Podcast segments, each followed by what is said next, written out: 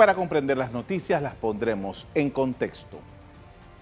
Acompáñenos, en los próximos minutos hablaremos del sistema judicial y su relación con la democracia y la estabilidad económica del país. Analizaremos los escenarios actuales en los que se plantea el sistema de administración de justicia y la necesidad de que sea efectivo.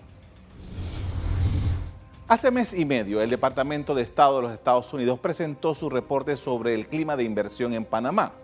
En este informe se indica que la corrupción es el reto más grande del país y sostiene que los inversionistas estadounidenses alegan que existe una corrupción rampante, tanto en el sector privado como en el gobierno.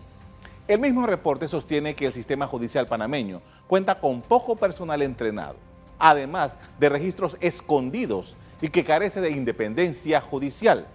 También señala que firmas de abogados estadounidenses han reportado un trato inconsistente, injusto o mediocre de parte de los tribunales panameños.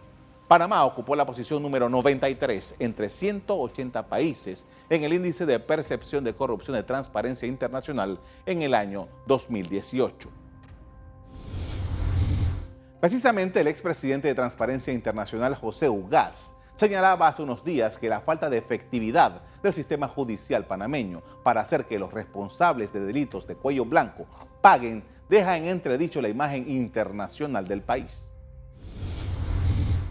Además, con el porcentaje de país inversión, es decir, cómo es considerado el riesgo país en Panamá con una justicia que no es predecible, que contra toda lógica archiva o viene retrasando los 108 casos de corrupción que ha promovido la Fiscalía y que están detenidos algunos desde el año 2015 sin razón alguna. El reporte estadounidense que cité anteriormente también sostiene que Panamá carece de un sistema fuerte de pesos y contrapesos que podría servir para incentivar la rendición de cuentas.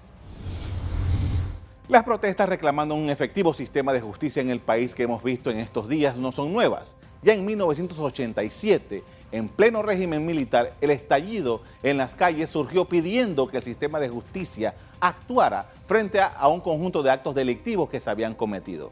Ahora, grupos de ciudadanos cuestionan los fallos absolutorios, las demoras en el procesamiento de los diputados señaladas por presuntas ilegalidades y los fueros de los que gozan al momento de ser investigados.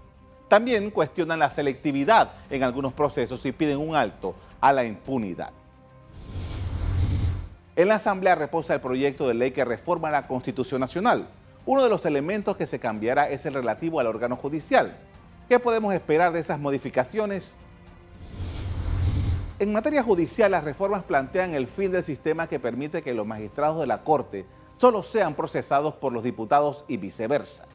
Las investigaciones a estos funcionarios pasarían al Ministerio Público. También le da al órgano judicial y al Ministerio Público en su conjunto el 2% del presupuesto general del Estado. Igualmente se modifica el nombramiento de los magistrados de la Corte.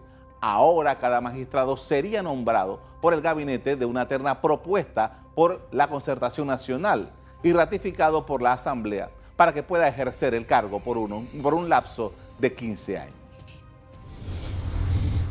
En total son 40 modificaciones a los textos constitucionales que se han sido sometidos a cambio.